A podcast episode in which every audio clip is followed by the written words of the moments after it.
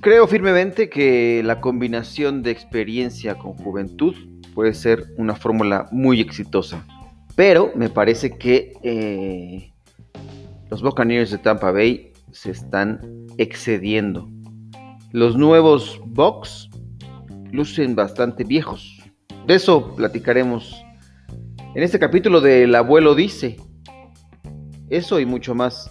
Ah, vamos a hacer la actualización de los casos de bajas en la NFL, eh, este análisis de estos Buccaneers y por ahí se colarán algunos otros temas, pero eh, los invito a que sigan este capítulo. Esto es El Abuelo Dice Podcast. Bienvenidos.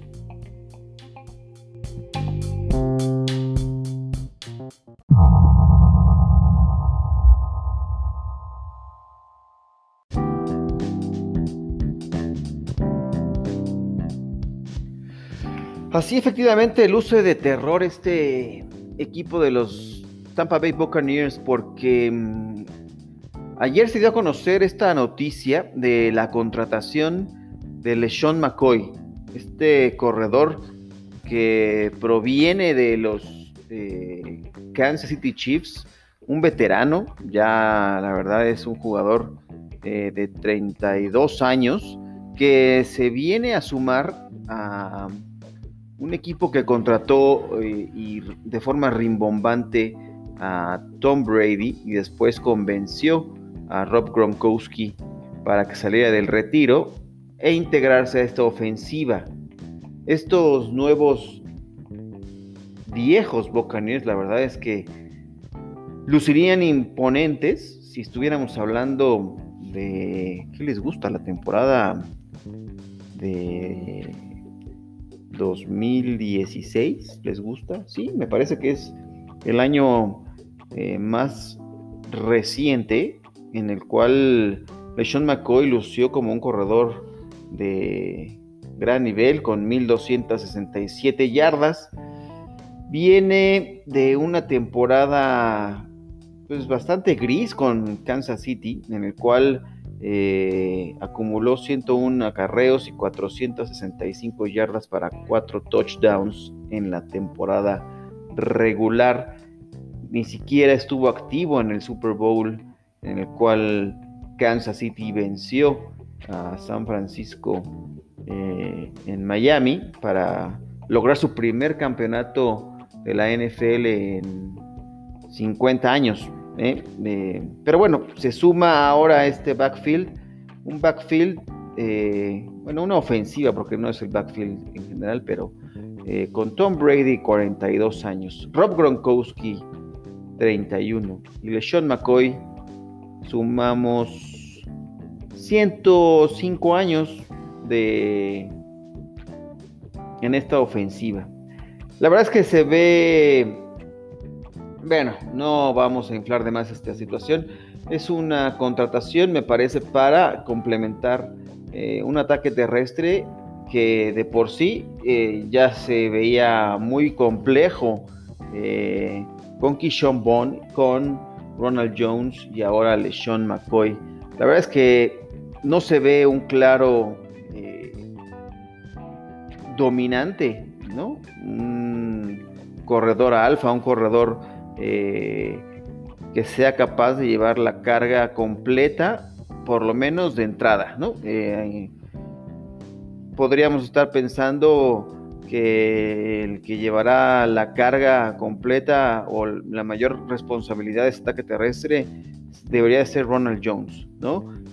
Pero eh, compartiendo de forma pues bastante equilibrada, ¿no? no es un comité bastante, eh, pues claro, me parece, de entrada, ¿no? Llegando eh, McCoy a, este, a esta combinación, eh, me parece que obedece más a un tema de necesidad, ¿no? Hablemos de, de Kishon Bong, eh, novato del equipo de Tampa Bay, que pasó a la lista de reservas por COVID-19 recientemente y eso habría la posibilidad de tener que tener más hombres, más cuerpos para entrenar en el campo de entrenamiento. Ya viene la apertura, ¿no? Y, y LeSean McCoy se suma a esta, esta combinación, ¿no? La verdad es que las proyecciones eh, no son muy atractivas en la cuestión de cuántas yardas pudiera sumar eh, si es que termina siendo el roster eh, definitivo LeSean McCoy. De pensar en ello sería, pues bueno, venir a complicar más todavía este panorama de, de un backfield que de por sí lucía bastante complejo.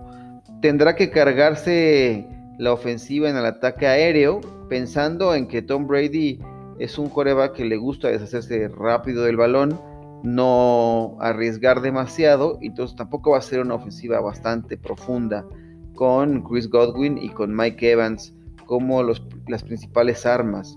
Rob Gronkowski vendrá a aportar de algún modo en las recepciones y por ahí estará rondando las 700, 750 yardas eh, por pase, una cantidad eh, de recepciones y targets, eh, bueno, recepciones por ahí, rayándole, me parece, de entre 45 y 50 recepciones, una ala cerrada que pues, sus mejores años han quedado en el pasado, ¿no? esta, esta, esta, ofensiva de, de Tampa Bay, estos bucaneros, parece que van montando ahora las eh, unas carabelas, ¿no? Eh, en vez de la niña la pinta la Santa María, le haremos de Brady, Gronk y McCoy en una combinación bastante eh, old fashion, me parece, de una ofensiva que viene de ser una muy prolífica con Jameis Winston con en la temporada pasada encabezando un circo aéreo que era capaz de romperla un partido con sus pases de touchdown o entregar el mismo eh, a través de las intercepciones que tenía el ahora coreback de New Orleans Saints. Pero bueno, así están las cosas. Eh, Tampa Bay se refuerza en esta, y lo pondremos entre comillas, eh, nueva vieja ofensiva, que seguramente será bastante efectiva, porque bueno, si algo caracteriza a Tom Brady es un gran administrador,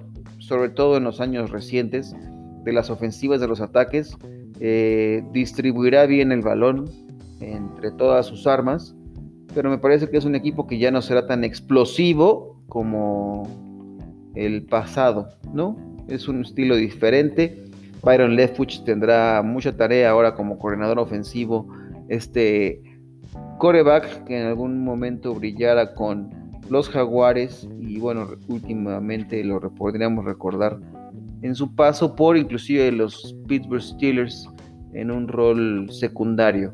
Y ahora es el coordinador ofensivo, bueno, ya no es, no es reciente, ya ha estado en la organización, pero es un reto importante ver la, la combinación que puede armar y ver cómo involucra eh, a la sangre joven con esos veteranos.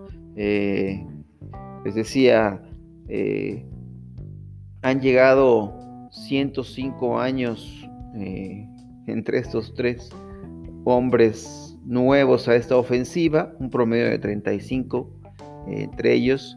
Pero bueno, ya veremos cuál es el resultado de esta ofensiva de los Tampa Bay Buccaneers que se ha vuelto un tanto compleja y es parte de las noticias que se dieron ayer y que me gustaría haber comentado, bueno, estoy comentando con ustedes en este episodio de El abuelo dice, regresó en unos momentos con una ronda informativa con lo más relevante que ocurrió ayer en la NFL.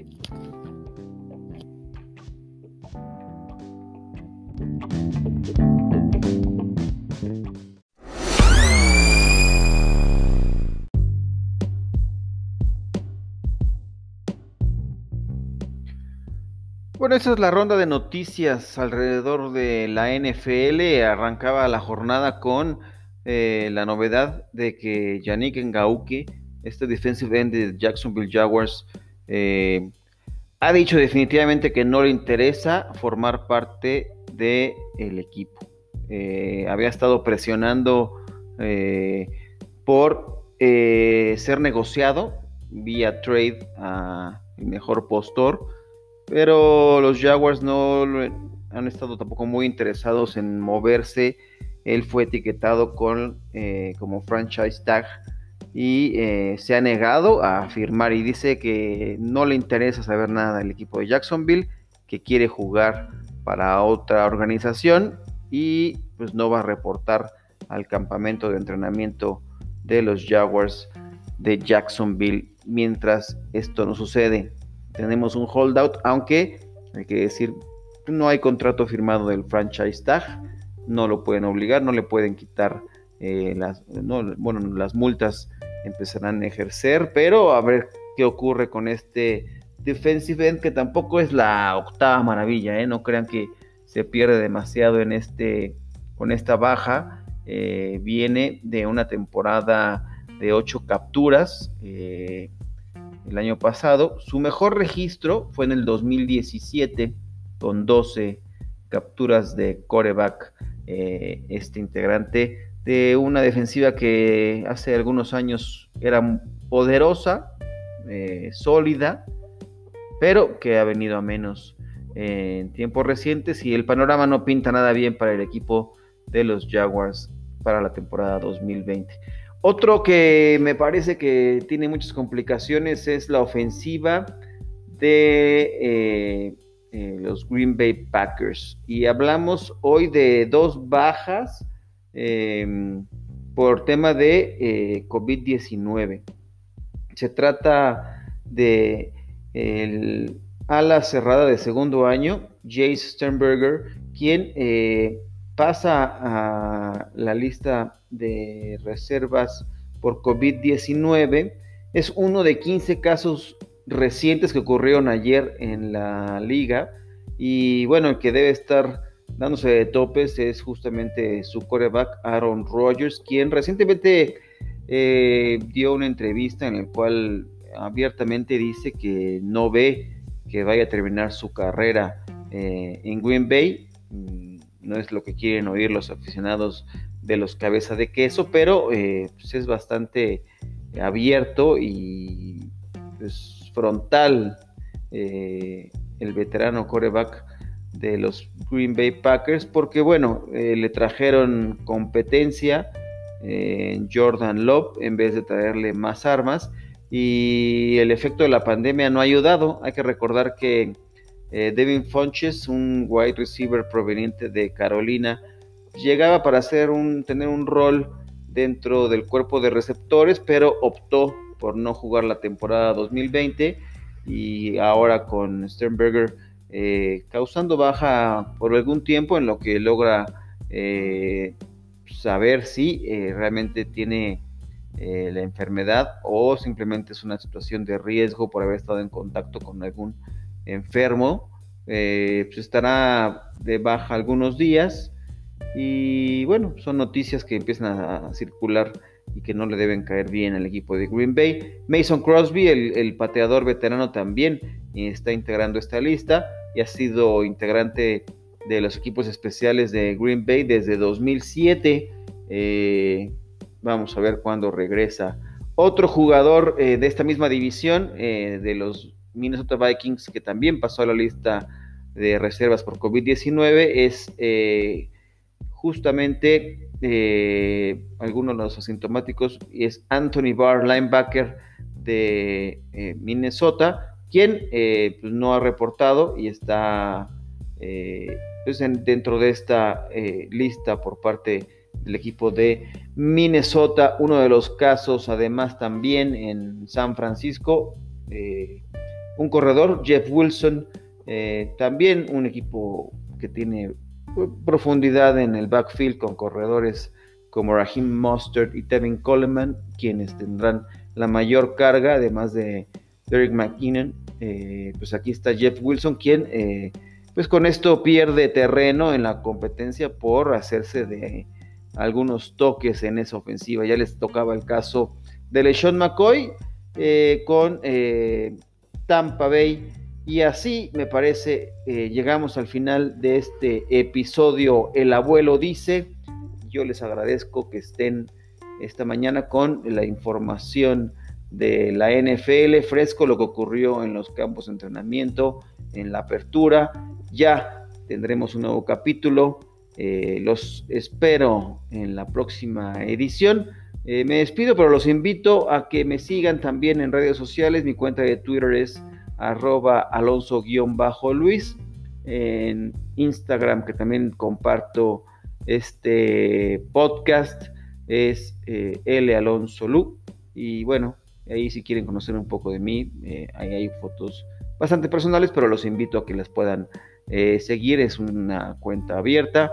Y bueno, por hoy es lo que tenemos para arrancar la jornada de la NFL que siguen dando de qué hablar. Nos escuchamos la próxima vez.